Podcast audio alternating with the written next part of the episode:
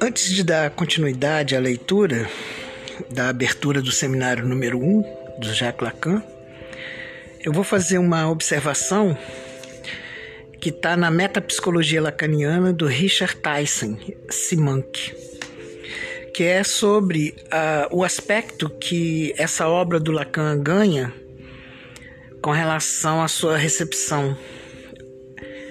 O Richard aponta que são, são duas atitudes opostas, né?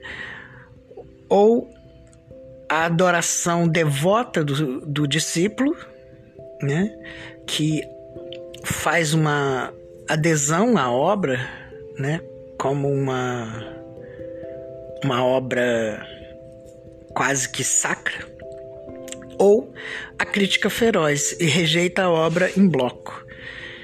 E então assim é muito interessante que, que essa observação e a proposta que é feita pelo Richard é, de procurar né, é, uma, uma atitude né, é, com relação ao Lacan que ele chama de, de mais relativa, né, de, de, de mais é, não tão radical, né?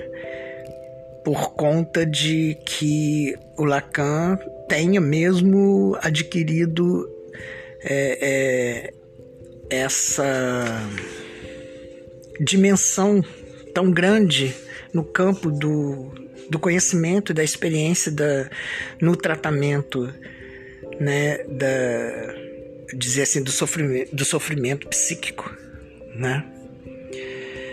É, Feito essa observação, eu vou prosseguir na leitura. Ah, estamos no parágrafo 4 da abertura do seminário. Algumas dessas noções foram, num dado momento, indispensáveis a Freud, porque respondiam a uma questão que ele havia formulado antes em outros termos só se apreende, pois, o valor delas recituando-as no seu contexto. Mas não basta fazer a história, história do pensamento, e dizer que Freud apareceu num século, num século cientista. Com a interpretação dos sonhos, efetivamente, algo de uma essência diferente e de uma densidade psicológica concreta é reintroduzido, a saber, o sentido. Né? É, Lacan chama atenção para esse movimento nesse momento em que Freud lança o livro A Interpretação dos Sonhos, é, onde a ciência é, estaria ganhando uma densidade que seria a do sentido. Esse, é o apontamento que Lacan faz nesse momento. Do ponto de vista cientista, científico, né? É, Freud pareceu ligar-se então ao pensamento mais arcaico, ler alguma coisa nos sonhos. Ele volta em seguida a explicação causal. Mas, quando interpelamos um sonho, sempre estamos em, é, sempre estamos em cheio no sentido.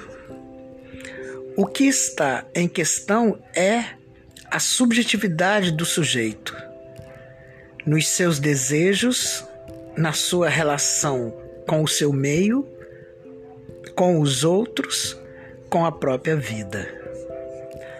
Então é muito interessante esse momento aqui que o Lacan né, é, mostra que o, o, quando Freud lança a interpretação dos sonhos, é, ele dá um passo a mais no que já teria, se, teria tido se estabelecido com relação aos sonhos, né? É, os sonhos sempre foi tido, né? Que os sonhos revelam alguma coisa. Só que o Freud tira essa dimensão, né, meio mística que já que havia com relação aos sonhos e coloca o sonho, os sonhos no campo mesmo do estudo da subjetividade do sujeito, né? Ele traz isso para dentro do campo da pesquisa que ele pretendia científica.